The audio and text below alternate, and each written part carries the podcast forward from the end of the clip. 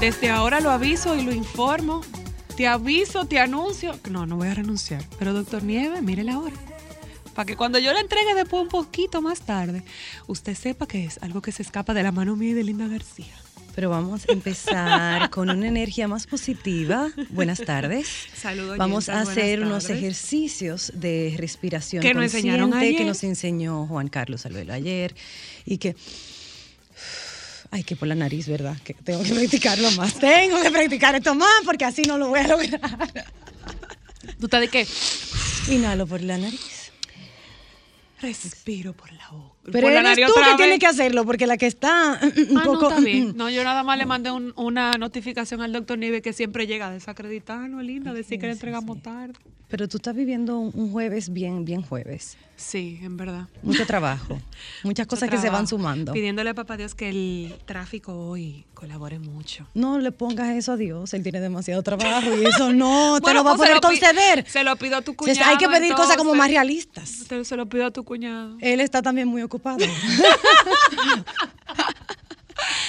Ya sí, oficialmente, oyentas, saludando. Feliz jueves. Esto es solo para mujeres. Gracias por acompañarnos. De este lado, Cristal Luna y Linda García en el día de hoy. A la jefa le dimos el día libre, le enviamos a una misión especial. Bueno, en el día de ayer ella tuvo una misión muy especial. Yo la vi ba- batiéndose y bailando mucho Ay, sí, y muy y feliz. es que el día de ayer, orgullosamente, o otro, otro éxito más del grupo RCC, eh, el lanzamiento de Jalao en Nueva York.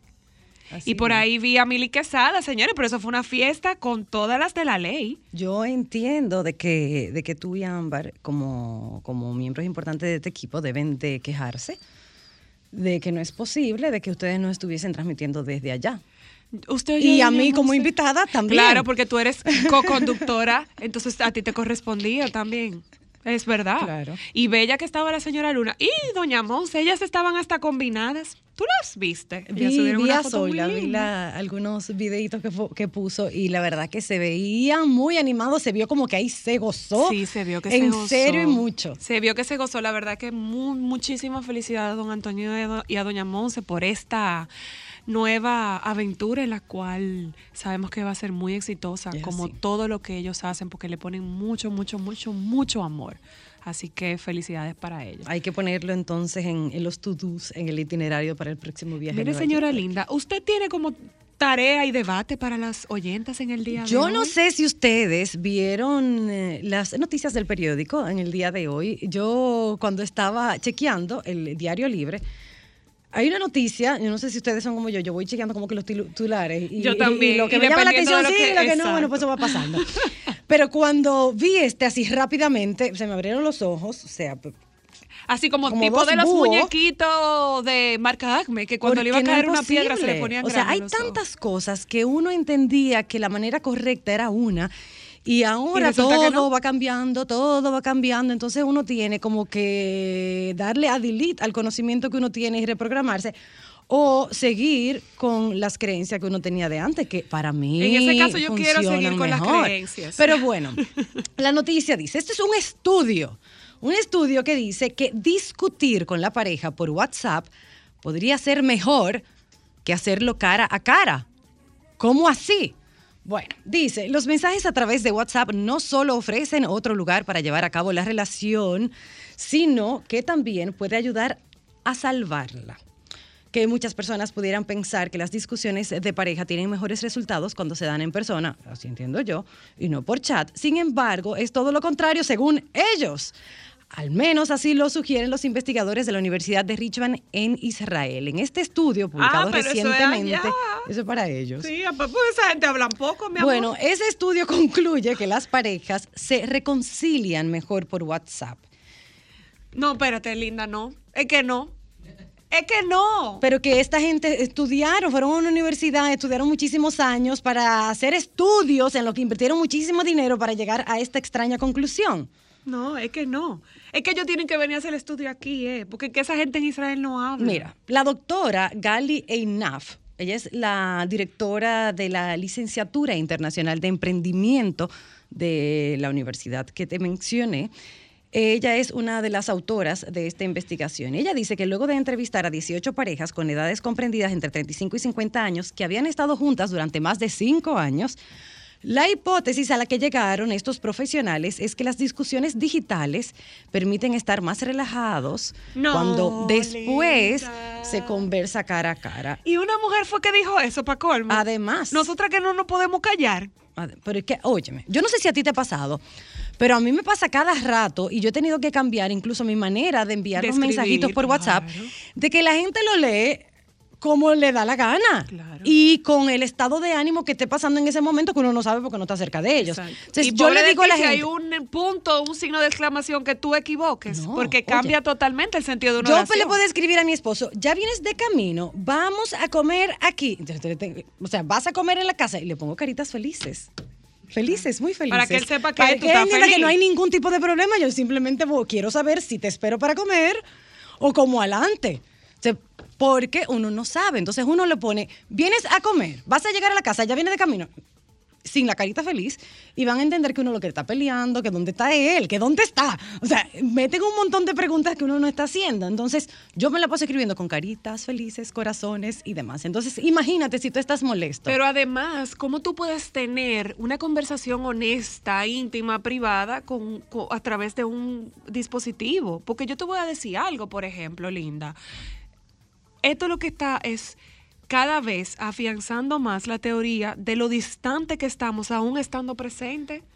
claro. O sea, tú te imaginas que tú te con tu pareja sentados, tranquilos, cenando, y tú te vas para el cuarto o te vas para la oficina y ahí es que tú vas a empezar a pelearle. Claro, y ese no, hombre no, va a decir, pero esta es bipolar. Pero mi hijo". además, si tú estás llegando a la casa, porque uno no va a estar escribiendo por, por el teléfono, mandando un Manejando. mensajito de WhatsApp mientras estás manejando, o sea que me imagino que es, tú llegas a tu casa donde tú, en el caso de que estés casado, vives con tu pareja, y le dices, no, espérate, espérate, que esto va por mensaje. ¿Ok? Entonces, ahí uno va a explicar todo. Pero además, yo siempre he entendido y he escuchado a los psicólogos decir que cuando uno habla las cosas, cuando uno las exterioriza, uno se escucha decir, se escucha decirlas, también es una especie de terapia, que después de que, de que uno como que. Escupe las cosas, mira qué lindo. Entonces uno se va sintiendo como Eso que es un spa. más relajado. Eso es un spa, sí. es verdad. Pero a mí me gustaría ver si las oyentas llaman y dicen, ¿ustedes prefieren telele por teléfono o en persona o mandar un listing diario por WhatsApp? Además Pero que eso es muy yo poco de valiente. pensarlo, a mí eso se me es, cansan eso los es muy poco valiente y eso también le quita la importancia a la discusión, a la relación, al momento. Buenas tardes, hola, Buenas tardes. ¿cómo está? Bien. Cuéntenos Eh, su vamos a respetar el estudio, lo vamos a respetar grandemente, pero no vamos a compartirlo. ¿Por qué? Porque mire, la convivencia era algo que la manejaba el creador y se, se ha puesto tan difícil que le dijo al diablo, encárgate de eso, que yo no puedo. Está buena esa. está buena esa. Está buena, está buena. Eh, Yo, yo creo que el programa es solo para mujeres asterisco, porque los hombres estamos también activos. Ay, no, pero Bienvenidos. hace rato que ustedes son parte Con de esta el- comunidad. Con Claro el tema sí. del estudio, le voy a decir una cosa. En lo personal, trabajo ese tipo de publicaciones académicas. Cada sociedad, desde el punto de vista antropológico, tiene sus particularidades. Ese estudio puede ser muy real, pero hay que ver en qué sociedad fue eh, hecho ese estudio y cuál fue la muestra poblacional. Porque con el, el picante de la mujer dominicana, tú le haces un estudio y- de esa característica y evidentemente los resultados serán muy distintos. En mi caso, para terminar, que tengo 10 años de relación en paz, nosotros hemos nosotros cuando comenzamos hicimos una promesa un compromiso y es que no íbamos a hablar de, de problemas si está, si estamos incómodos y entonces es nosotros nos miramos antes de por ejemplo yo he tenido muchísimas veces que yo he querido explotar pero antes de yo llegar a mi casa en mi trabajo entro al baño me echo agua en la cara me digo lo que le voy a decir y después que yo se lo digo incómodo ahí al espejo, entonces es que se lo digo a ella personal, porque no la puedo faltar el respeto, es un ser humano igual. Y si yo no quiero que me desconsideren, yo no puedo considerar al otro. Ahora, por. WhatsApp, piensan lo que le da la gana, entonces ahí no hay emoción. Pero ahí no estamos hay emoción. hablando de que en el caso del WhatsApp Ojalá fuera Sí. solamente en el hecho de la pareja. Estamos hablando de clientes, estamos hablando de amigos, estamos hablando de conversación De entre panas. Hay gente que se ha matado y se han hecho enemigos por un grupo de WhatsApp, que a lo mejor una persona dice una cosa y en la forma en la que el otro decidió interpretarlo, le hace daño. Pasa cada rato. Hello. Buenas. Buenas. Eh, hay que tener algo en cuenta con relación a, a la relación de pareja. Eh, Ustedes sabían que uno de los castigos que Dios le dio a la mujer, según la Biblia en Génesis 3:16, cuando comieron del, del fruto prohibido, fue que con dolor darás a luz tus hijos. Y el segundo castigo fue, y tus deseos serán para tu marido. O sea, eso es un castigo. A veces las mujeres piensan como que somos nosotros que queremos imponer, pero lamentablemente eso es bíblico.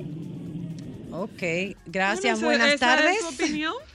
Mm, Desde el punto de vista antropológico, desde el punto de vista antropológico, el ser humano evolucionó un rostro para decir las emociones sin tenerlas que expresar verbalmente. Claro. Y eso, y eso es lo que ha determinado todas las relaciones humanas desde la prehistoria. Por WhatsApp nada de eso se tiene en cuenta, entonces no podemos transformar en sintético lo que es natural. Es así. Además, es es, que es cuando uno está cara a cara, uno puede entender, comprender, mirarse a los ojos, eh, tener una, una- un tipo de comunicación muchísimo más efectiva. ¿Cómo es posible que estén diciendo y además, o sea, que recomienden que esta es la mejor manera para discutir con la pareja? Para quienes nos han Pero- sintonizado ahora, es Sí, que hay un sí, sí. estudio que dice que discutir con la pareja por WhatsApp podría ser mejor que hacerlo cara a cara algo que nosotros, por lo menos nosotras aquí en cabina, no estamos Es que yo, es que definitivamente, Linda, y, y ahí creo que gracias a Dios estamos en la misma página, el- los problemas o las discusiones cómodas, incómodas, deben hacerse de frente. Ya, ¿sabes todo Eh, el bueno, ellas dicen que, la eh, que hay ventajas Ah, que supone discu- sí, sí, sí, discutir con la pareja a través de plataformas de mensajería eh, a hacerlo cara a cara. Y es que podemos volver a leer los mensajes, a eliminar la ira digitalmente y a relajarnos más. Precisamente, o sea, ella está afianzando lo de la ira digital. La ira ¿Y digital van a tener ira- que comprar muchos teléfonos nuevos, ¿eh? Exacto, mi amor, se le van a, a borrar las huellas eh, eh, eh, dactilares No, no. tecleando. O sea que yo no estoy de acuerdo en la discusión por, por, por WhatsApp, pero sí estoy tal vez de acuerdo en que podemos utilizar este, esta plataforma para pedir disculpas en Ah, el sí. momento de que ya uno está un poquito más relajado. Obvio, siempre es mejor cara a cara. Pero algo que, que a mí me, me ocurre y que he usado es que tal vez en un momento en el que puedo tener una discusión o, o reacciono de una manera que no es la correcta y ya cuando estoy más tranquila, que tal vez estamos separados, de que uno se fue a trabajar, entonces ya debo de que uno respira, entonces sí uno puede escribir un mensaje, perdón mi amor, eh, que reaccioné de esta manera y que no te supe Y ese entender, tipo de pero igual evidencia sí es bonita, porque una persona puede leer y decir, wow, eso le puede cambiar el día a alguien. Buenas tardes. Buenas. Sí. Con relación al tema, no estoy de acuerdo, porque primero, para como ese estudio dice que discutir por, por redes o por WhatsApp es más conveniente, tendrían que ser dos personas que sepan que sepan lectura comprensiva, que sepan leer y que y el que va a escribir que sepa darle entonación a lo que quiere decir.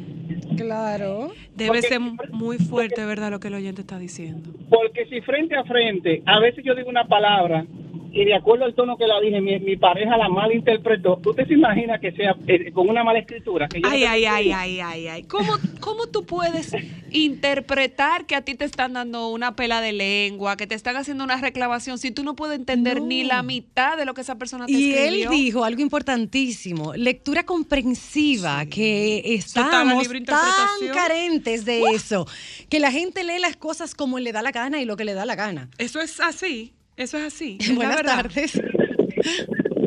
Buenas tardes. Sí.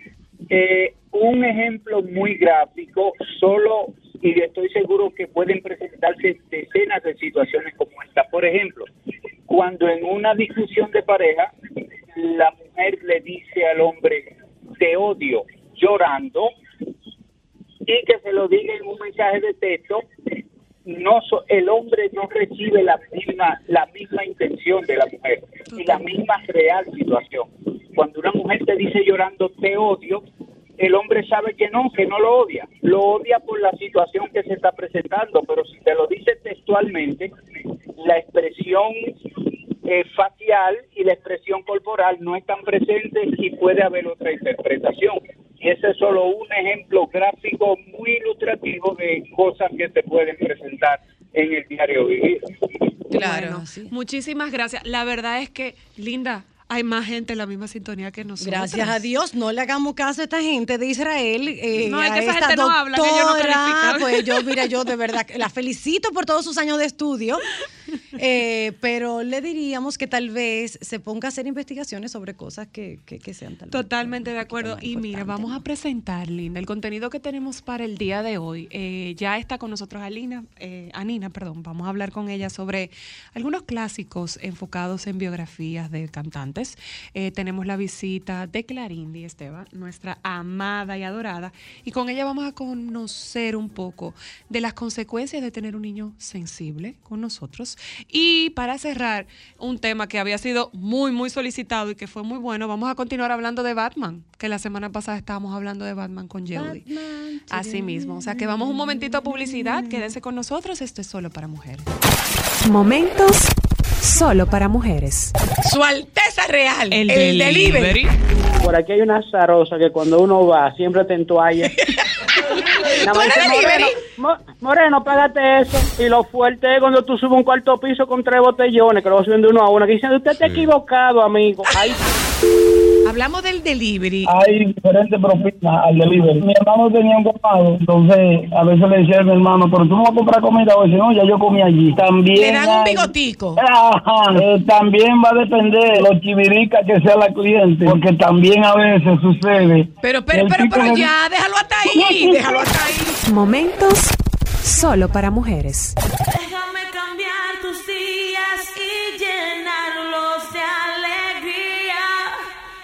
Solo para mujeres.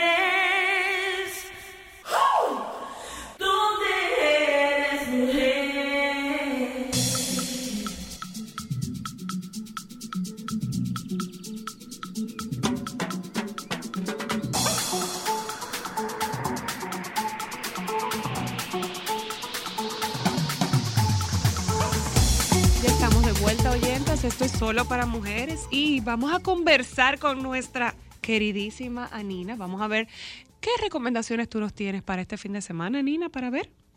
Hello, hello, ¿cómo están? Estamos muy bien. ¿Y tú? Qué bueno, feliz de, como siempre, acompañarles en la tarde del jueves, hablar un poquito de cine, hablar un poquito de recomendaciones chéveres. Y, y bueno, aquí estamos para hablar en el día de hoy, sobre todo de biopics que tienen que ver con astros del mundo de la música. Uh, muy interesante. Em, ¿eh?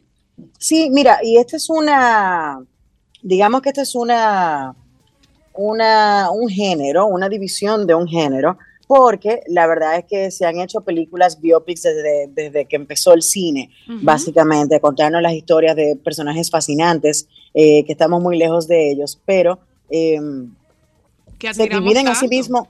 Claro, y que se dividen a sí mismo como se divide la música en diferentes géneros, algunos más populares, otros no tantos. O sea, si pensamos en una película como Amadeus del 1984, si mal no recuerdo, nos cuenta la vida de Mozart, pero también tenemos eh, películas no que vienen del... Exacto.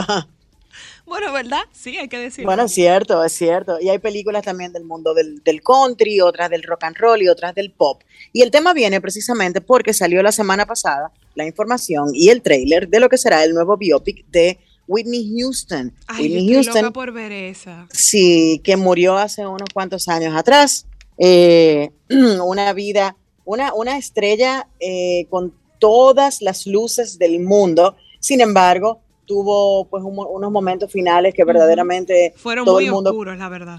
fueron muy oscuros y la gente se cuestiona mucho qué habrá pasado. Bueno, pues eh, en esta ocasión el equipo de productores y directores de la película The Queen de We Will Rock You eh, está tomando esta historia y está siendo producida por un gran amigo de Whitney Houston, el hombre que la descubri- descubrió. Hablamos de Clive Davis, Ay, que era el dueño Davis, de, claro. el, el director de Arista Records y él es quien está pues básicamente produciendo todo este filme, buscando de alguna manera no solamente arrojar un poco de luz a la historia de, de lo que pasó con Whitney Houston y resaltar sus años más eh, gloriosos, importantes. porque la verdad es que Y- fue una, una, una, o sea, fue una artista completa. cantante. Si ella hubiera estado Correcto. viva y, y en otras condiciones de salud, ella hubiera seguido siendo una gran artista, hubiera seguido llenando, eh, eh, pa- eh, o sea, estadios, porque la verdad es que la calidad de su música, de su voz, era, era única, era, la- es la verdad. Sí, es impresionante realmente y, y eso es lo que él busca. De hecho, hace unos cuantos años atrás yo tuve la oportunidad de ver un documental sobre la vida de, de Clive Davis, eh, que está en Netflix precisamente. Em, y ahí él habla y de hecho se pone muy triste cuando le toca hablar de Whitney Houston precisamente, porque él siempre como que quiso cuidarla, él siempre quiso encargarse Protegerla. de que ella estuviese bien, de protegerla, de alejarla precisamente de los malos pasos, que fue precisamente donde se metió lamentablemente. Y la verdad Y él habla... En el, en el caso de Hollywood y, y bueno, y de ese mundo, siempre hay una persona que tiende a hacer esa pésima influencia en el consumo de sustancias en, en- en estos Correcto. eh, artistas. Correcto, correcto. Y bueno, en, el- en este caso fue su esposo, eh, Bobby Brown. Y, y bueno, la película lo que busca es precisamente mostrarnos los años de gloria de, de Whitney Houston. Y lo que me sorprendió de ver el tráiler fue precisamente una joven eh, intérprete. Ella, quizá usted la ha visto por ahí en algunos personajes menores, pero yo creo que con este personaje eh, va a dar mucho de qué hablar, porque primero se parece mucho físicamente a Whitney Houston. Ay, no me Y lo otro es británica y tiene un rango espectacular que se puede ver. Necesito conocer el dato de si ella verdaderamente canta en la película o no, eh, porque si lo hace es impresionante el parecido que tiene con eh, Whitney Houston y, y de verdad que me llama mucho la atención. Ya la anunciaron, o sea que en los próximos meses estará llegando a las pantallas de todo el mundo y, y podemos disfrutar de, de otro biopic, de esos tan buenos que se han hecho últimamente, que pondremos ahí al lado de eh, We Will Rock You, la historia de Queen, está también Rocketman, la historia de Elton John, eh, y muchos otros biopics que verdaderamente han arrojado luz eh, a, una mirada a la, a la vida de estos, de estos astros que tenemos tan lejos, pero que nos fascinan tanto. Yo recuerdo, estando pequeñita, que me topé en una ocasión en HBO, cuando el HBO estaba en el Telecable Nacional, en el Canal 5, que no había ni doblaje, ni habían subtítulos, yo me topé con la historia de Richie Valens en La Bamba, una película de los años 80 protagonizada por Lou Diamond Phillips, donde eh, presentaban la vida de este, de este cantante de origen mexicano que fue muy famoso en los años 60 y que murió el día que designaron como el día que la música murió. Fue un accidente aéreo donde perdieron la vida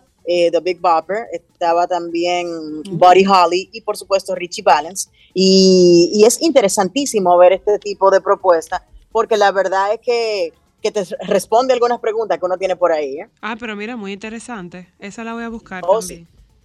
¿Y qué La más? puede Janina? buscar en confianza.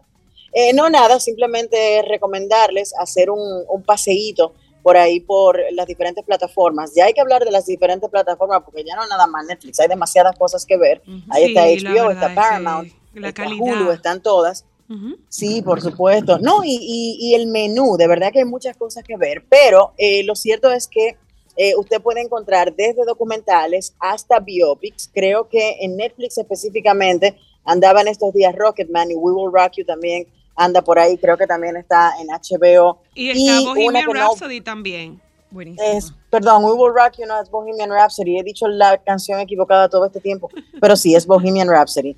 Exactamente. Eh, la de Whitney, que todavía no sale, se llama I Wanna Dance with Somebody. Ah, y ahí sí, vino mi confusión porque siempre, siempre utilizan el nombre de una canción para darle, para darle vida a estos biopics. Y una recomendación adicional es que busquen el documental de la la vida de Amy Winehouse. Ya escuché por ahí que Lady Gaga la va a estar interpretando en el cine, en un biopic que le van a hacer a ella también, pero el documental Amy, si mal no recuerdo, está en Netflix y fue ganador del Oscar como mejor documental el año que salió y verdaderamente es un documental eh, muy, digamos que muy conmovedor. Yo me pasé toda la película llorando desde que empezó porque verdaderamente el director del, del- del documental eh, logra que tú sientas eh, verdaderamente en carne viva como si Amy fuera familia tuya. Wow. Y, y ya para, eh, para finalizar, Anina, ¿tienes otra recomendación?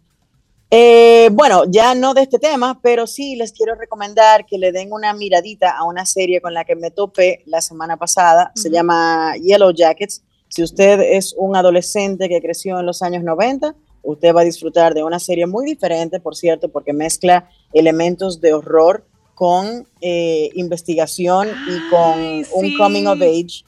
Eh, son unas chicas que tienen un accidente aéreo y de repente eh, comienzan a contarnos la historia de lo que pasó en el 96 cuando cayó el avión y lo que está sucediendo en el año 2021, ahora en el presente, con estas chicas que estuvieron en este accidente. Es una serie muy extraña, de verdad que, Me encanta lo que, lo que eso más... es lo mejor de Anina. Es una serie muy extraña. Muy Es bien, muy Anina. extraña porque es que los, los, los géneros que mezcla, como que tú no te los imaginas en una misma. Es como si tú estuvieras viendo una película de terror donde tú vas a ver eh, sangre y cosas feas, pero también es un coming of age de unas chicas adolescentes que están simplemente viviendo sus vidas y tratando de ser chicas y, y- y lidiando con chicos y todas las cosas de cuando son adolescentes. y un reguero de mujeres investigando un crimen porque está sucediendo algo extraño ahora en el presente. Entonces es como un gran brujaja, una mezcla de cosas, de estilos. Está muy interesante. La vi en el fin de semana y me gustó muchísimo. Ya estoy esperando la segunda temporada. está, así que es una recomendación. ¿Este qué es de? Paramount Plus. Ok. Paramount Plus es una producción de Showtime. eh, la pueden encontrar, aparece por ahí, pero estuvo nominada al Emmy y eso fue lo que me llamó la atención. Por eso fui a buscarla, porque era de las que no había visto, de las que estaban nominadas y quería saber por qué estaba nominada. Y de verdad que eh, un par de interpretaciones a- para ponerle un- una estrellita son la de Cristina Ricci, que tiene un personaje muy interesante y muy retorcido en esta serie. Melanie Lansky, que es la protagonista principal, estuvo nominada como mejor actriz para una serie dramática. Y también eh, la interpretación de Juliette Lewis, que son caras que conocemos del cine de los 90 y entonces ahora están protagonizando esta serie. Es Eso sumamente parecer interesante y muy entretenida. ¿Sabes que ahorita que mencionabas Lo de la, la película de, de Whitney Houston, empecé a buscar en, en la web porque yo sé que había visto que había algo y hay un documental para Sí, quienes sí. quieren Sí, ir sí, sí, calentando los motores o, o Que o siempre es bueno ver ese tipo de información cuando porque así tú refrescas y un poco. Sí. No, y ¿Cómo se contrastas, y contrastas. Recuerda, recuerda que, y perdón, antes de que diga el nombre, recuerda que muchas veces cuando eh, los documentales son hechos por la familia, a veces suelen pasarle un pañito tibio a cosas que ellos no quieren que se resalten. Entonces, bueno, también contrastar. Y esa es una muy buena recomendación, que puedan ver ese documental. Y adelante con el nombre, por favor. Sí, el ocaso de Whitney Houston es este documental biográfico y que empieza como de atrás para adelante, porque Ajá. arranca con por el final, que es cuando en febrero del 2012 la cantante fue hallada sin vida en la, en la bañera por, por sus colaboradores y de ahí entonces va haciendo como el, ese recorrido por, por su vida, por su carrera, por, por sus problemas. Bueno, por sus problemas, y la verdad. Sí. Una familia sumamente trágica, trágico señores. la- desenlace. Sí. Mira, y para mí, feo. Anina, yo quiero recomendarte eh, eh, esta que la acabo de terminar de ver. Es una serie corta. Se llama. The Girl from Plainville. Esto es para las personas que son amantes como yo de, de las cosas de crímenes. Yo diría que esta es una de las actuaciones más destacadas de la hermanita de Dakota Fanning, es con él Fanning. y la verdad que la actuación de esa niña en esa serie es muy interesante. Ella está personificando a Michelle Carter. Para los que nos escuchan, Michelle Carter fue eh, la chica que eh, fue condenada por haber incitado a su novio a suicidarse y le, y la hallaron culpable de homicidio Ah, culposo por haberlo incitado. Es muy interesante. Claro o sea, que que eso sí. te va a gustar, Anina. Recuerdo el caso. Y también, perdóname, acabo de empezar a ver la, la serie de Army Hammer, House of Hammer, eh, en la que nos muestran un poco esa retorcida familia. Y aunque no lo he terminado de ver, puedo decir que no es mi documental favorito por la forma en la que me están presentando las cosas, pero por pura cultura pop, yo voy a ver el documental completo y podemos hablar de eso. Me pasó lo mismo, ocasión. Anina. Me pasó lo mismo. Sí, Yo lo estoy viendo sí, también sí, y lo frené. Sí, sí, sí, la voy a terminar de ver pre- precisamente por conocer la información, Ujú. pero la forma en la que me la están contando no es el mejor documental. No, es así. Pues Anina, muchísimas gracias. Nos juntamos como siempre en una próxima ocasión. Vamos un momentito a Así será. publicidad. Cuando regresemos de publicidad, conversamos con Ann Mercedes y Voces. Momentos solo para mujeres. Ana. ¿Qué tú pones en el piso cuando tú planchas? Los pies. Y hay que planchar la sábana. ¿Cómo que sí hay que planchar la sábana? bueno, en la casa de nosotros se plancha porque que tú... ¿Cómo usted se acuesta en una cama con una sábana sin planchar? Oh, estericándola bien y ya. No. Mira, vinieron a verte, Ana. Qué bueno Venimos para la próxima con trucos de lavado. Tú ves, eso sí que no hago. Lavar. No, Eres ni prender la lavadora. Pero eso es lo más, más, señores. Para mí sí- eso sí me desestresa. Mi amiga. vida, Yo pongo una musiquita. Ay, mi amor, a mí me desestresa el escúchame. tequila y ir a mi. Momentos solo para mujeres. Sol 106.5, la más interactiva. Una emisora RCC Miria. Solo para mujeres.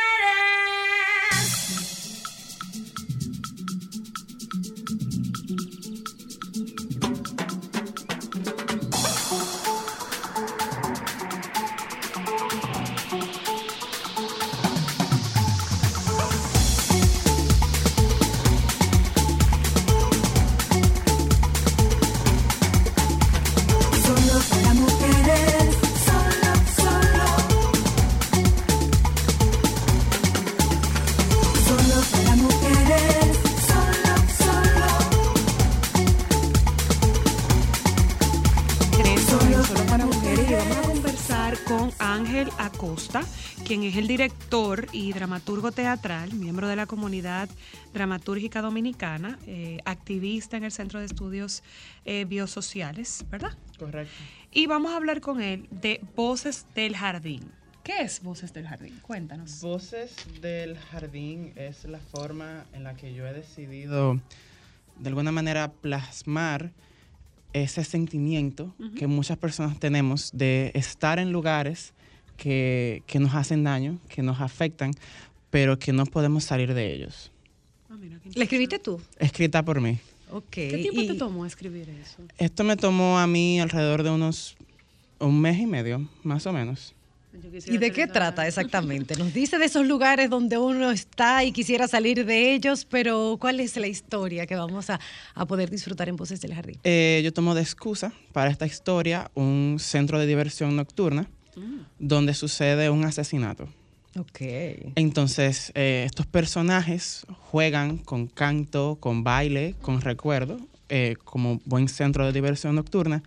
Y entonces, mientras más se acercan a explicar esta muerte de esta superestrella, más se acercan a la verdad que está dentro de ellos, lo que los hace estar a ellos realmente en este sitio y lo que los mueve. Eh, me pasa a mí, por ejemplo, y esta es la forma en la que yo más o menos sané eso durante todo el tema del COVID, que yo estaba trabajando en un sitio y aunque no me gustara, había algo dentro del sitio que me alimentaba. O sea, alimentaba una necesidad de quejarme del sitio, de sentirme mal, pero entonces no podía Ah, salir pero de ahí. alimentaba lo negativo, no lo positivo. Exacto, Porque se alimentado, Dios, sí, eso Claro, pasa, que porque yo a veces pensaba uno que como que no como, le gusta bueno, estar ahí, pero pasan cosas buenas y uno dice, bueno, pensé sí, vale la pena. y era todo. Es todo lo contrario y hay algo muy, muy sabroso en eso, de verdad, de estar a veces como en un sitio, eh, es una conducta súper negativa, es súper tóxica, pero es eso de estar en ese sitio que no te gusta y no puedes salir de allí porque se vuelve parte de ti. Pero más allá de, de- de la necesidad económica. Más allá de la necesidad económica, hay, hay un apego emocional también a veces en, en los lugares. Quizás, quizás eh, me atrevo a decir que es como mi versión de, de Over. Yo vengo de la industria del contact center dominicana. Entonces, es más allá de la remuneración económica, es, es- es ese apego y esa historia que tú creas con, con, con esos Con ese estilo de vida y ese tipo de trabajo. Exactamente. Ok, perfecto. Y vemos por aquí que ustedes van a estar en escena este fin de semana. Correcto. ¿Qué días, por favor? Cuéntanos de un poquito de eso. Este sábado 24 a las 8 y media y el domingo 25 a las 7 en Casa de Teatro. Ah, mira qué interesante. Y veo que ustedes tienen un elenco de actores. eh, tenemos a Cristian Blanco, Diógenes Pérez, El aire del Rosario, ¿son actores nuevos o están mezclados ya con experiencia de actuación? ¿Cómo tú hiciste esa selección? Todos, eh, hasta incluso yo, somos eh, una mezcla de actores nuevos de la Escuela Nacional de Arte Dramático. Bueno, yo no. actores nuevos de la Escuela Nacional de Arte Dramático y un poquito de experiencia así de, de haber hecho cosas anteriormente. La selección yo la hice basada netamente en competencias. La obra es muy demandante a nivel de, de competencias, a nivel de canto, a nivel de baile. Ah, porque tiene todo eso también. Tiene todo eso. Tenemos música en vivo y tenemos eh, eh, participaciones de, de baile también. La verdad que suena súper interesante porque en el momento de que, que mencionas de este crimen que ocurrió en este lugar de nocturno y cómo todo se va desenvolviendo, me parece como, como un thriller casi el, asunto. Sí, es, es- es un, poquito, un poquito psicológico. De verdad que sí, es, es muy psicológico. Yo utilizo mucho el, el recuerdo y, y esta forma de- del trauma también que está dentro de nosotros, donde uno pasa por situaciones traumáticas que quizás fueron ayer o hace 10 años, y hay momentos en que uno vuelve hacia atrás. Y vuelve y vuelve y vuelve, lo tiene muy, muy fresco. Sé que el público que asista a ver la obra también saldrá de ahí un poco noqueado, invitado al autoanálisis. un poquito, un poquito.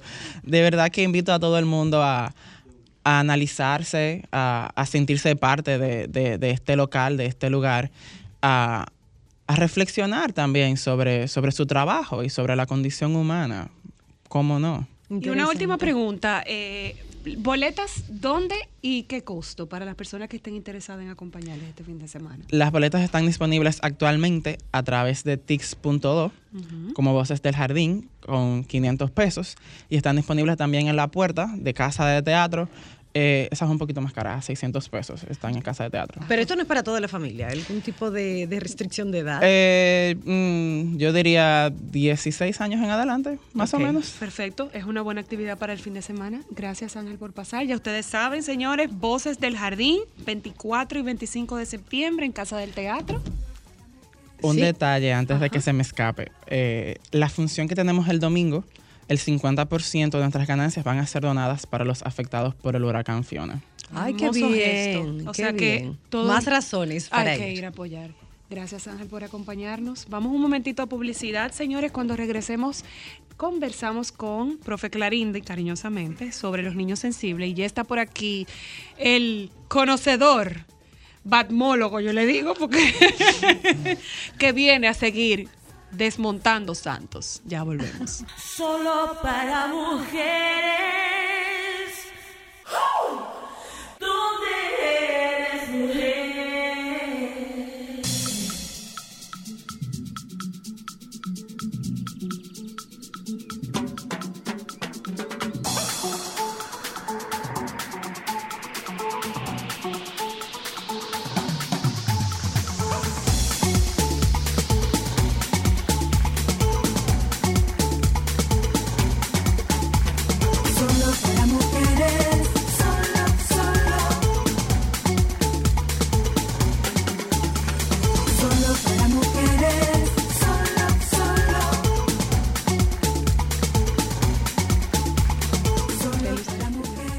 seres humanos tenemos cierto grado de sensibilidad. Unos somos más que otros, a unos todo le afecta y otros hacen que todo nos afecte a nosotros. Pero bueno, hay quienes tienen este rasgo mucho más marcado y cuando se trata de nuestros hijos, entonces la cosa se puede complicar muchísimo más. Así que hoy eh, nos acompaña Clarindi para ayudarnos a identificar si tenemos un niño sensible y qué vamos a hacer al respecto, porque no solamente identificarlo, porque yo creo que estamos claros, ¿eh? Bienvenida. Mira, tú sabes que puede, gracias, tú sabes que puede confundirse mucho eh, un niño con eh, alta sensibilidad, así ese es el término correcto, un niño altamente sensible, eh, con niños malcriados. Puede, puede que haya una confusión o niños... Ñoño. ñoños. Esa es la palabra. Vamos a empezar por lo básico, yo creo. Ajá. ¿Qué es un niño altamente sensible? Porque en mi cabeza yo estoy pensando como en un niño que sería perfecto si hacen un casting para la Rosa de Guadalupe. Pero a lo mejor yo puedo estar equivocada. ¿Qué es un niño altamente sensible? Mira, no estás lejos de la realidad. realmente. Ah, bueno, tú, bueno, algo, algo. Eh, un niño altamente sensible es un, y, y no solamente son niños, quiero aclarar, esto es un rasgo de la personalidad y la personalidad no cambia, lo que quiere decir que los niños altamente sensibles se convierten en adultos altamente sensibles. Ah, Ok. eso no se quita. No, eso no se quita. O sea, es un rasgo de la personalidad. evoluciona contigo. Mira, yo no he visto Pokémon, pero me imagino que tiene algo que ver. No, no he visto Pokémon, Cristo. Clarindy, por favor, no me haga eso. Lo Yo te tengo en un lugar de muy alta estima. No me venga a decir cosas igual. Voy a hablar con tú. Voy a hablar con Pero alguien. vamos con, con la sensibilidad. Pero ¿cómo es bueno, que vamos mira. a identificar y qué es dentro de lo normal. Claro. Los niños altamente sensibles se pueden identificar desde niños, pero como dije, son adultos altamente sensibles también porque es algo que evoluciona contigo, o sea, va contigo hasta la adultez porque es un rasgo de la personalidad. Lo que quiere decir, la personalidad no cambia. Ok. ¿Ok? Eh, tú moldeas estos rasgos porque tienes que aprender a vivir. ¿Ok? Entonces, son niños que af- les afecta de manera, digamos que exagerada para los ojos de los demás, pero tú te das cuenta desde que nacen, desde que son bebecitos, porque se irritan con mucha facilidad, son niños que se despiertan al menor movimiento, eh, tienen un sueño muy ligero. Desde que son, desde que nacen. Sin embargo, a medida que van creciendo, pues tú te vas dando cuenta de que tienen otras características, como por ejemplo, son niños, o sea, la, la hipersensibilidad sensorial no tiene nada que ver. O sea, son dos cosas diferentes. Entonces, son niños que emocionalmente, tanto sensorial, o sea, la parte de los sentidos como la parte emocional, son niños que les afecta todo de manera exagerada a los ojos de las personas que no vivimos con esta, con esta situación, ¿no? Son niños que, por ejemplo, la etiqueta de la ropa les molesta. Wow. Eh, O y sea, no realmente es Ah, porque una sensibilidad en todo. o sea, hasta en la piel. No, no, no. Es una sensibilidad a nivel de los sentidos y a nivel emocional. O sea, las son niños dos alta- cosas. sí, son altamente empáticos, pero también son niños que al ser empáticos, pues lo que lo que a ti te pasa a mí me afecta tanto como a ti, por ejemplo. O quizás más pudiera afectarlos. Pudiera ser. Son niños que se irritan mucho. Si hay mucha gente en un lugar, ellos se muestran irritados. No suelen estar seguros si no es con su persona de, de- de su mamá, su papá, con una persona que tenga un apego. Necesitan esa seguridad. Suelen ser hasta cierto punto tímidos hasta que se encuentran ya en su zona de confort. O sea, que uno de esos niños puede llegar a ser antisocial y no No. relacionarse con otros niños. No, porque ¿qué pasa? Estos niños, en, al principio, tú los ves que son muy observadores, están observando, están viendo cómo se desarrolla el ambiente, pero son niños muy sociables. ¿Ok? Son niños muy sociables, pero antes de ellos poder dar el paso a la sociabilidad, tienen que estudiar el espacio, tienen que sentirse cómodos, tienen que sentirse seguros de que eso es un espacio donde ellos pueden estar sin problema, ¿no? Pero no, no son niños que suelen ser antisociales. Sí son niños quisquillosos o lo que nosotros llamamos niños quisquillosos, que todo le- le- les molesta si, si tú comes a una hora, ¿por qué razón no vamos a comer a esa hora? Eh, O sea, sí. son muy esquemáticos también. También son esquemáticos, niños que no se adaptan a situaciones nuevas con facilidad y tú tienes que explicarle con mucho nivel de detalle ese, ese, esos cambios. pregunta. Eh, En el caso de esos niños, ¿se diagnostica que es un niño altamente sensible? Pudiera confundirse, porque yo te oigo hablando de algunas cosas y pienso en TEA, que es el, eh, para los que no, nos cono- eh, no conocen el término, el trastorno del espectro autista, por el tema de lo cuadrado que son con, con los horarios, Claro. con el tema de su socialización y el tema del sueño. O sea, ¿cómo yo puedo identificar o evaluar que mi niño es altamente sensible. Y tú sabes que, perdón, que quiero Sí, sí. sumarle también a la, a la pregunta de Cristal, si eso es algo genético, estos niños nacen así, o eso tiene que ver con, con la crianza temprana, con eso de que dicen, tú estás malcriando a ese niño, tú, lo, Nada est- que tú lo añoñaste, tú lo cargaste demasiado, y mira, por tú cargarlo tanto y complacerlo en todo, mira este muchacho que ahora no quiere estar en otro lugar que no sea en los brazos de mamá. ¿Quién es el responsable de esto? Mira, es un tema súper interesante que lo vamos a tener que anotar por ahí, el tema de, de que por qué lo añoñas tanto, de que por qué lo cargas tanto. Es un tema que, que me encantaría que volvamos para hablar, pero no tiene nada que ver. Es parte de la personalidad de ese niño. Ese niño nace con esa característica. Es una característica de la personalidad como cualquier otra. Entonces no hay culpables, no hay responsables, es una característica y se da aproximadamente en el 15% de la población mundial. Mm. O sea que tampoco es tan alto el, el porcentaje. Y sí, para responder tu pregunta, Cristal, eh, se tiende a confundir mucho con, con, no solamente con eso, sino con muchísimos trastornos, muchísimas cosas. ¿Por qué? Porque son elementos comunes que tienen. Sin embargo, para niños altamente sensibles es algo muchísimo más exagerado, es algo muchísimo más marcado. La diferencia, un profesional te puede ayudar a diagnosticarlo, tú como papá, tú como mamá, no debes hacerlo. De No, hecho, no ningún padre debe hacerlo de manera unilateral, siempre, como yo siempre de digo, acompáñense de un profesional. Y que este profesional, en caso de se tenga que acompañar de un equipo multidisciplinar, pues también lo haga, ¿no? Si yo identifico que mi niño es un niño altamente sensible y lo identifico a tiempo, ¿cómo se trabaja? Ok. Clarine? El tema clave aquí es las emociones. Poder identificarlas y poder gestionarlas, poder encauzar esas emociones.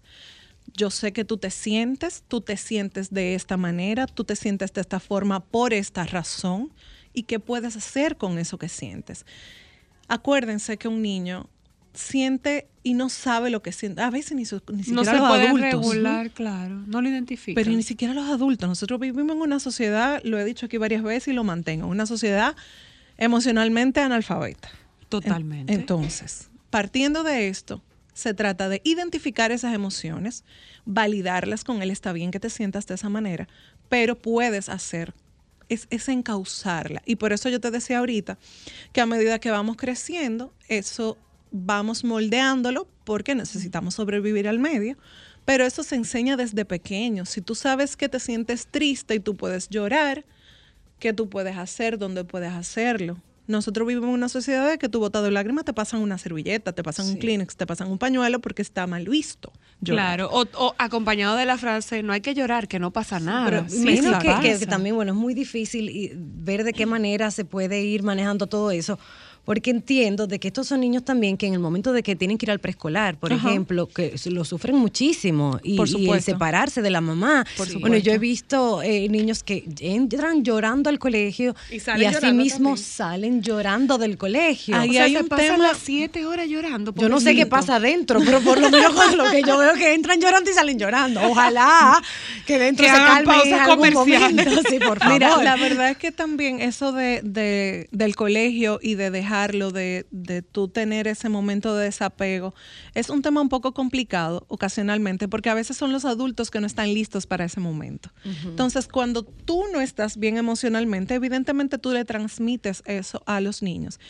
Y si tú que eres su persona de confianza, no te sientes bien, no te sientes tranquila, no te sientes segura y el niño se da cuenta de eso, es como que, ¿a dónde me va a dejar este ser humano que ella está llorando? Entonces explícale, mira, yo estoy llorando porque me siento emocionada, porque tú vas, estás creciendo, porque estás llegando al colegio, tú vas a estar bien, este es un lugar seguro, yo estoy muy feliz y me estoy muy, o sea, explícale.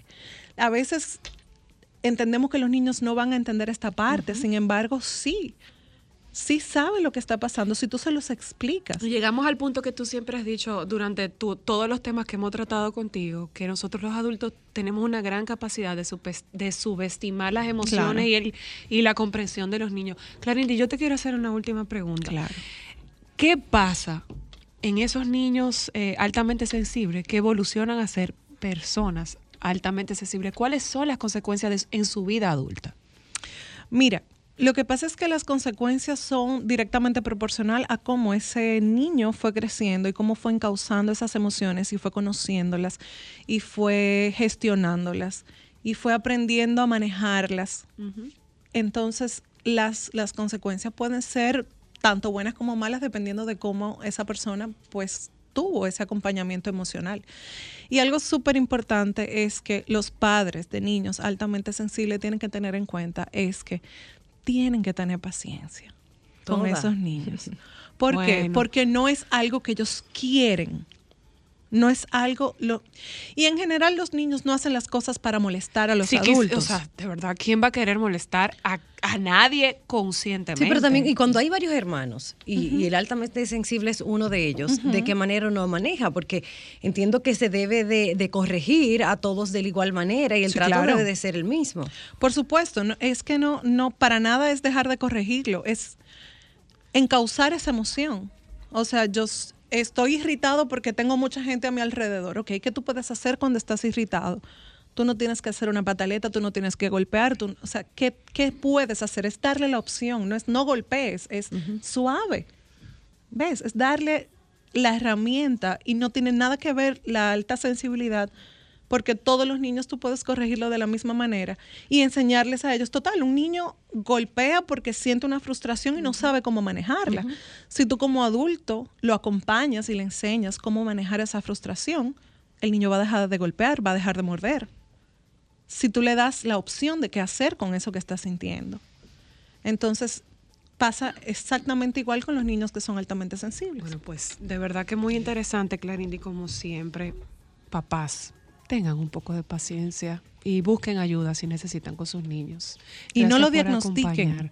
Por no favor, diagnostiquen ustedes. Usted Ay, no pero fue es a la difícil que universidad. no diagnostique porque nosotros somos especialistas en eso, en diagnosticar, Nosotros en Google, ¿tú recetar, en de todo. Nosotros y Ay, no, Google, Google, porque por favor, todo no, tú lo vas es a terrible. googlear. En Google lo Todo. que tú googlees, tú puedes decir, se me rompió una uña y va a decir, te vas a morir. Exacto. Señor, eso es terrible. Se va a morir. Eso ya. es terrible. O sea, Eso es así. Eso Eso es terrible. Jesucristo. no, no, Gracias, no, no, profe no. Eh, Clarindy, por habernos acompañado. Vamos un momentito a publicidad y ya está por aquí, como yo lo bauticé, nuestro Batmólogo. Vamos a seguir hablando de Batman, ya volvemos. Momentos solo para mujeres. Hay algo que se llama revelador de placa. La patita rosada. Eso es fantástico. ¿Por qué? Porque Ah, sí, tú, que se quede el color. el niño se cepilla y tú le pones su revelador de placa. Se lo puede poner antes o después. Una preguntita, ¿dónde yo puedo conseguir eh, la pastillita de reveladora de placa? Porque yo tengo una señora que yo siento, ella va a echar al lado mío, yo siento que ella me engaña. yo siento, sí, mami, yo me Mito location de los dientes. ¿Que dónde compra la pastillita? En cualquier farmacia, O dale un revelador de helado, placa. un helado de colores. Un helado de frambuesa. En los cepillos yo lo dejo sumergido en un envase con vinagre blanco, es recomendable. Yo nunca había escuchado eso. Sí, soy la dos técnica. Mira, un cepillo blando para los dientes y el que quiere tener su lengua limpia, que tenga un cepillo con las cerdas más duras para la lengua seco. Eso acaba con todo. Mira, yo... Es verdad, doctora. Y Es verdad, lengua doctora. también. Es verdad, Si pero uno se cepilla la lengua todo, si uno se cepilla la lengua todos los días, no hay que, no, no Que es tenga un necesario cepillo que tenga un especial para la lengua. El pobre tiene que tener la lengua De barata. Como más rastrillo que la de un gato. Gata ahí.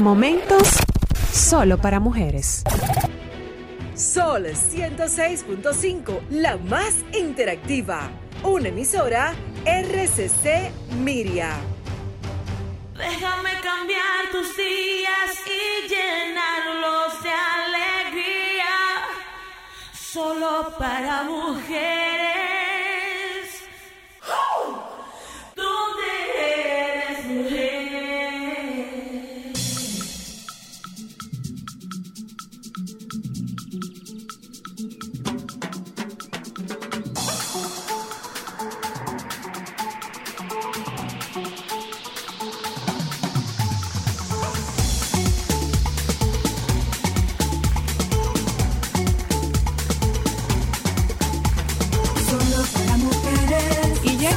regreso a nuestra parte final para que ustedes se entretengan. Espero que tengan todas sus preguntas oyentas a mano, porque está aquí Yeudi con nosotros, cariñosamente bautizado por mí como el Batmólogo. Él dice que eso es un, un título muy responsablemente difícil Claro, sí, de defender.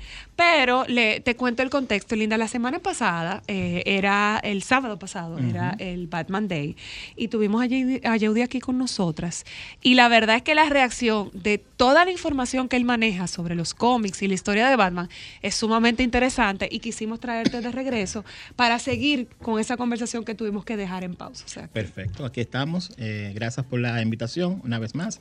Y aquí estamos para hablar un poco más sobre el Caballero de la Noche. El caballero de la noche. Y, así. y todas las preguntas, inquietudes que tengan, eh, para eso estamos. Acuérdate que yo había quedado con la pregunta pendiente de conocer las famosas villanas que para mí son Ah, ya, hermosas sí, sí. eh, y qué rol jugaban eh, en la vida de Batman, porque obviamente yo las he visto muy poco, tengo muy poco conocimiento de la historia de los cómics, pero siempre me identificaba con Gatúbela, por ejemplo. Claro, Catwoman.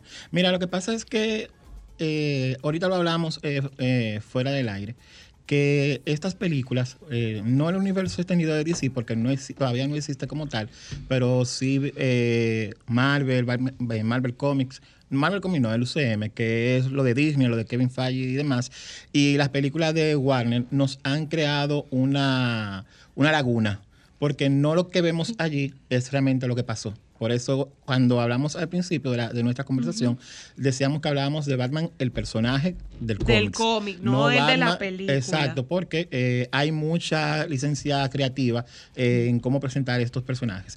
Respondiendo a tu pregunta, de Batman, sus villanas más icónicas han sido, eh, obviamente, Catwoman, Selina Kyle, que ella en una realidad, bueno, que ella no es tanto una villana, ella es una antihéroe, Pues, sí, una antihéroe, porque ella, hay momentos en, las- en los cuales ella, ¿Es amiga de Batman o algo así? sí, bueno, amiga no, ella es héroe. Ah, digo, aliada, perdón, Aliada, pudiéramos sí, decir. Aliada, sí. Eh, porque ella particularmente se rige por unos cánones de valores muy particulares, que eso es lo que ella entiende. Entonces, ella, ella en un momento X es villana y en un momento X es eh, héroe o aliada de Batman. De hecho, lo vimos en la última película. Eso te iba a preguntar, de- que ellos tenían una Sí. relación. eh, Sí, sí. De hecho, ellos fueron novios. Bueno, hay una realidad eh, en la cual Batman y, y Selina Kyle son pareja y tienen una hija, se llama Elena. Que Pero conquistador, Batman. pero eso es una realidad diferente. En una realidad, en otra realidad, en otro. no, bueno, no es que DC no, no trabaja con el tema de multiversos, pero en una realidad alterna, sí, Batman y ella son pareja y tienen una hija que se llama Elena, que termina siendo Robin. ¿Sabes qué? En- bueno, hablando de, de Catwoman, eh, Michelle Pfeiffer hablaba eh, que ella La odió la ese Catwoman traje. es icónica. que ella lo odiaba porque además que era sumamente difícil de, de ponérselo, que para eso tenían como que empolvarle el cuerpo entero, se lo ponían, después hacían como una especie de, de sellado al vacío que le picaba, que pasaba frío y que además ella entendía como que, que no podía hacer nada, que ella no oía, no podía actuar, no podía Claro, mira, respirar de, dentro la- de de las. Catwoman que, que se han representado en, en, en carne y hueso, Michelle Pfeiffer es la, la icónica. Porque realmente nos eh, sacó una Catwoman de la versión de los 60, de que era una parodia, era un, un, un sitcom, y nos trajo un personaje de peso. Entonces, el referente que hay es ella. De hecho, fue un trabajo actoral que fue hasta considerada para un premio de la Academia. Entonces, eh, partiendo de la pregunta, también otra villana que tenemos es eh, Hiedra Venenosa, que también fue o, ha sido a través de la historia una de las villanas muy eh, sobresaliente en el mundo de Batman. Y Harley Quinn, porque Harley Quinn ya es un personaje secundario, por llamarlo así, que ah, gracias a... Guasón. Sí, no, que gracias a, la- a las películas ha tomado eh, tanta popular- popularidad, porque también hay que ver el contexto. Eh, ella estuvo pendiente o ella apareció en una película de Escuadrón Suicida, donde lo mejor que estuvo ahí fue ella. Entonces, Ese fue el eh, problema. Eso, fue, eh, eso, eso le ha dado el boom eh, a la película, al personaje como tal. Tendríamos que ver ahora cómo lo, lo va a interpretar eh, Lady Gaga en la, en la versión del Joker, eh, a ver qué tal eh, pasa. Hablemos de Ella es Batman. tremenda actriz, ella tiene seguro que lo hace. Es genial. sí, la vamos a ver verdad. qué pasa. La verdad es que ella impresiona. O sea, señores, esa mujer es puro arte. Sí. Sí. La verdad, es. es impresionante. Hablemos un poco de Batman y su relación con los villanos. ¿Cuál de todos? Vamos a empezar con uno de mis favoritos, que es Joker, obviamente. Sí, mira, eh, la relación del Bat- de Batman y el Joker es una relación de amor y odio. Porque, eh, y, eh, lo vimos en la película, que realmente es el personaje icónico, el villano icónico de. Batman es el Joker. Uno, eh, uno visualiza las dos eh, monedas, tanto el Joker como piensa en Batman y más que piensa en el Robin, piensa en el Joker. Un paréntesis ahí, Sí. Keudi. ¿Es el primer villano? Porque obviamente como nunca he visto los cómics, no sé No. si es, de lo- es el primero. No, no es el primer villano, pero sí es uno de los eh, más sobresalientes. De hecho, a través de, bueno, ahora mismo, eh, a ver, lo que pasa con, con la historia de DC es que DC ha tenido un, un problema muy grande porque ellos han tenido que hacer el, re- el- el reinicio de toda la serie, de toda la saga. Entonces, muchas cosas de las que nosotros conocemos, eh, creí, por ejemplo, creíamos que el, el Joker, el origen del, Joker- del, del problema del Joker y de Batman era que él le mató a los padres. Pero después de la... Resultó que no. Ah, no, fue cierto. Ah, sí, fue sí. ¿Quién fue que mató a quién? Ya a mí se me olvidó esa parte. Se, se supone que. Oye, se Hazme el supone- chisme completo. Yo no Ah, recuerdo el haberlo visto en eso. Sí, de hecho, en Yo la, estoy así como que. en la película de. En la, en la primera película de Tim Burton, de la de 1989, por ejemplo, nos presentan que la relación de odio del, del Joker con, con Batman o con Bruce Wayne proviene de que él fue, él era un ladrón, un ladronzuelo Ujú. X, y él en uno de sus pillajes mató a los padres de Batman por robarle. Eso es lo que se nos presentó por un tiempo. Luego del inicio, del reboot de los Nuevos 52, que fue un evento que hubo en DC donde transformó toda la cultura de los personajes o- y orígenes y demás, que, que, eh, a Batman le afectó muy muy fielmente porque eh, ahí tuvimos el problema de la Batifamilia, donde nos quitan a, a Batgirl, nos quitan a Batwoman, le quitan varios, varios personajes. Entonces, eh, ya en ese reboot eh, de, de lo que son lo- los cómics, los personajes como tal, se presentan al, a- al Joker como un personaje con su, ideolo- con su idiosincrasia particular. Era un, un asesino, un ladrón, pero sin nada, que, sin nada que ver con Batman, salvo ya cuando él comienza a hacer su vida delictiva, que Batman entonces lo enfrenta. ¿Y por qué que no quieren cambiar la historia de las cosas? Ay, yo ¿Por qué no sé, pero yo te voy a decir algo. Él va contando y yo digo que los que ayudan a escribir eso tienen que beber demasiado antiinflamatorio un porque tienen que estar cogiendo dolor de cabeza. Un dato muy particular que eh, hablamos eh, la vez pasada y, y causó un poco de confusión fue del nombre de Batman, de, del Bruno Díaz y, y, y el- no me recuerdo, la versión española era eh, Bruce Wayne. Bruno. Díaz y Bruce Wayne. Sí. Entonces, realmente se llama Bru- eh, Bruce Wayne, que su nombre eh, proviene de eh, un eh, lord francés, inglés, escocés específicamente, que se llama Anthony de Wayne, creo.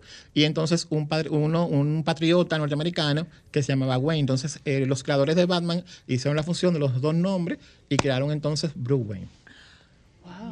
Y Batman y Robin es realmente me No. van a matar, me van a sacar de No, este ya, programa. ya, ¿eh? mira, a eso mí me no- van a sacar de no- aquí, me van a botar a decir, mira, Yalinda, no vengas más, muchas no, gracias. para nada. Sí, justamente esa misma pregunta le hicimos el, el viernes pasado a, a Yeudi. y Entonces, ¿ellos eran pareja? No son.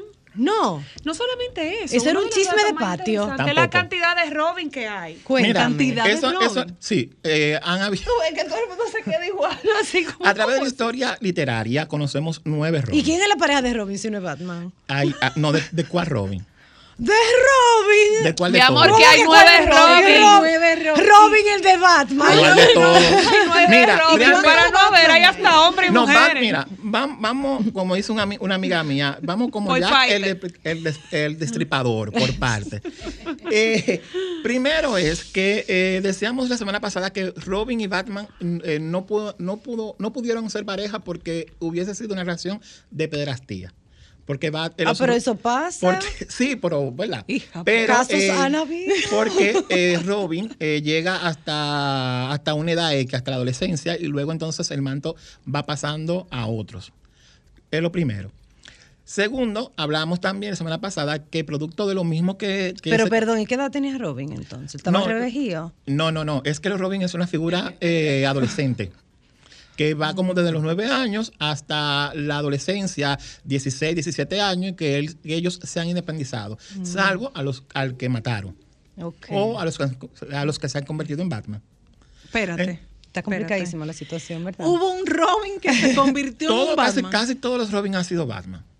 De hecho, Ay, por ejemplo, mío, qué va- eh, Jason Top, eh, Dick Grayson, que es el primer Robin, que luego cuando termina de ser, eh, cuando él descubre el mundo y él dice, ok, ya yo no quiero seguir eh, siendo la, la contraparte de Batman, yo creo que yo puedo aportar, yo creo que puedo hacer esto, él entonces crea un personaje paralelo. Entonces, este personaje, eh, luego que a, a- a Batman lo matan, porque a Batman lo han matado en, en los cómics, eh, Talia al Ghul lo, lo llegó a matar, eh, él toma el manto de Batman. Eso por un lado. Pero, pero, También, pero, espérate un paréntesis para... Es que los protagonistas no se matan. idea. ¿Cómo? Yo estoy muy perdida. Yo necesito que él termine la idea porque estoy, ¿Cómo estoy que a Batman lo matan? Sí, lo han matado. Y, por ejemplo, hay una escena muy ¿Quién icónica. mató a Batman? Talia No fue Superman que lo eh, mató. No, ¿perdón? No fue Superman que lo mató. No, no, no. no. Ok. Eh, Talia, al Ghul ma- Talia al Ghul mató a Batman. De hecho, eh, ¿Quién es ella, ella, esa? mató, ella llegó, a matar, llegó a matar a Batman y llegó a matar incluso a su hijo, eh, Damian Wayne, en, en una, en, en un momento X, Batman tiene un hijo. con Talia al Ghul. En la, eh, en, la, en la Tierra Prime, que es como se llama, que es la que conocemos, eh, Batman y eh, Talia al Ghul eh, drogó a Batman, lo violó, tuvieron un hijo llamado eh, Damian Wayne, y entonces Damian eh, pasó a ser Robin y en un momento X eh, llegó a ser Batman. Ay, Tania, pero Pero- tú debías ir como más de compra, hija, porque de verdad. Entonces, ¿qué pasa? Eh, hablábamos de, hubo una escena muy famosa que también en la saga de, de Christopher, de Christian Bale lo vimos, que es cuando el Joker, eh, Bane le, le rompe la, la espalda a Batman, bueno, a Bruce Wayne, y, y lo da por muerto. Esa es una escena, una escena clásica del cómics, que fue incluso portada, y en ese momento también uno de los Robin eh, tomó el manto de, de Batman. Sí, porque esa es otra. Lo interesante de esto es que los Robin han, han sido Batman y que. Espérate, porque esta yo todavía no Yo la supero.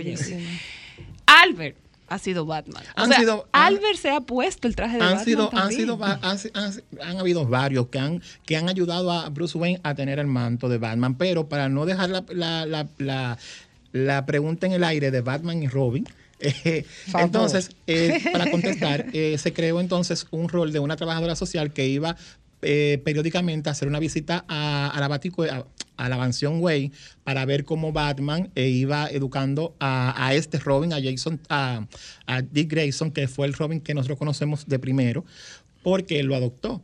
Entonces, O ¿qué- sea, que él era su papá. Sí, su- sí, él era, él fue padre de dos de los, los dos primeros Robin. Luego entonces otro hijo, ya su hijo biológico fue Damian Wayne y entonces en una realidad alter- alterna eh, Elena, que fue la hija que él tuvo con ¿Y de dónde entonces que sacan que, que Robin era homosexual? Por eso mismo, porque como estábamos en los 60, donde se creó Batman, donde se creó Batman, le crean este personaje que fue para, para tener a un, a, a- a- Un a un público joven.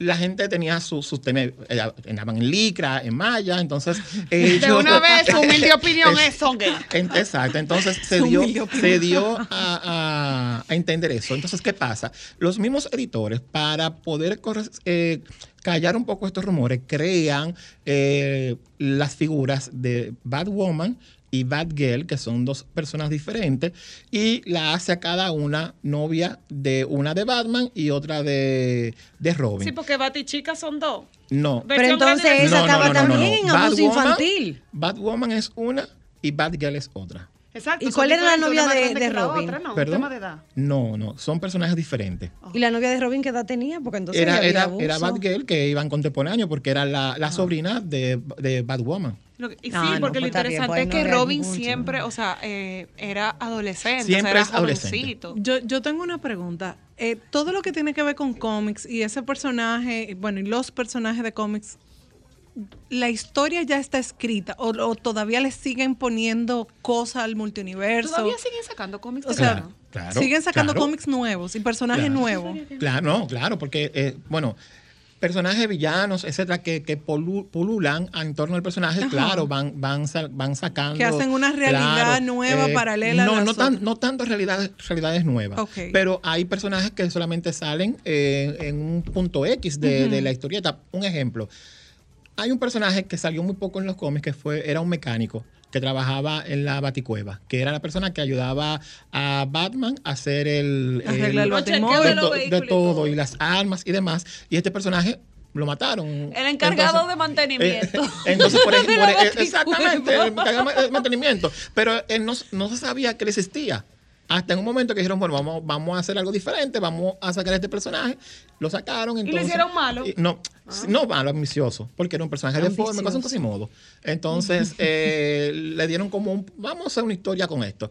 Y lo mataron. Entonces, eh, así van saliendo personajes, pero que pero la esencia como tal de Batman no, no, no cambia. No, Yo necesito no- como un gráfico. Dígame, vamos a hacerlo. Para poder entender esto como un árbol genealógico, Un árbol genealógico. como un... Un árbol, un árbol genealógico.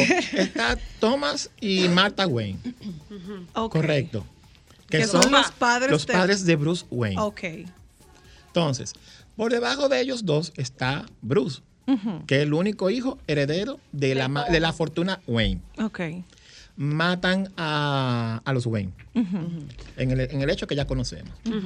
Él se queda con la, porque sabemos que, o hablamos el otro día, que como casi todos los personajes eh, de cómics, de, de superhéroes, tienen un tema de una enfermedad psicológica, Batman comienza con su trastorno de estrés postraumático de la muerte de los padres, que esto lo lleva a ser un vigilante nocturno, un detective, un vigilante nocturno.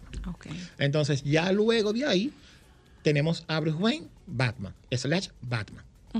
Entonces, todo continúa hasta que él va a un- una función de circo. Ahí ve una familia de, de acróbatas, matan a la, eh, eh, doble cara viene, hace una matanza allí y se queda este niño que era eh, acróbata, queda huérfano, Bruce Wayne lo ve y lo adopta, que es Dick Grayson, que es el primer Robin. Ok. Entonces, ya ahí tenemos a Martha Wayne, a los Wayne, tenemos a Bruce y Batman, y Batman. Luego entonces tenemos al primer, al primer eh, Robin. Luego entonces, de ese primer Robin, eh, que él va y, dice, ya yo no quiero seguir en esto. Yo voy a seguir por mi lado, yo sigo con lo mío. Y entonces él crea Los Jóvenes Titanes, que es la serie de, de dibujo animado que, que hemos visto, que están sí. así. Entonces también hay una serie en Netflix que se llama Titans. Ese es el primer, el primer Robin. Luego entonces, cuando él dice, me voy de aquí, viene entonces Jason Top, que es el segundo Robin, que él lo consigue mientras él le está robando en el batimóvil. Así como, como roban aquí, que, que, que, ah, que va a robar el, el, el aro, el, la, la- Ajá. la insignia del vehículo. sabes, hasta Ah, eso entonces, eh, él viene y lo ve y ve las habilidades que tiene este, este muchacho. Para robar. Para robar y lo adopta. Ven, ven, ven, ven, mi hijo. Ven que tú eres Vamos a bueno. Vamos, vamos a vamos a hacerte la casa. Exacto, vamos a honrarte. Entonces, él le da su, su apellido. Este es un Robin muy particular porque él fue muy malo. Entonces, DC, a través de la historia del, del cómics, ellos abrieron la. Ellos hicieron un evento icónico eh, eh, a, la historia de los cómics, que fue que pusieron una línea telefónica para saber si lo mataban o no. Entonces, ganó que lo mataran. Entonces, el Joker mató a este Robin. Y después, entonces, él resucita por el pozo de Lázaro y eh, se convierte en Red Hood, que es un- uno de los villanos de Batman, que después se, se vuelve, se vuelve bueno. Señores, demasiada información, demasiado interesante. Vamos a tener que seguir hablando de Batman. Pero, pero no Ah. hemos hablado nada de Batman. Ah, pues ve, dile al doctor Nieves. a a. Gracias por acompañarnos. Nos juntamos con ustedes mañana. Ya el doctor Nieves está aquí. Yo advertí. Bye. Sol 106.5, la más interactiva. Una emisora RCC Miria.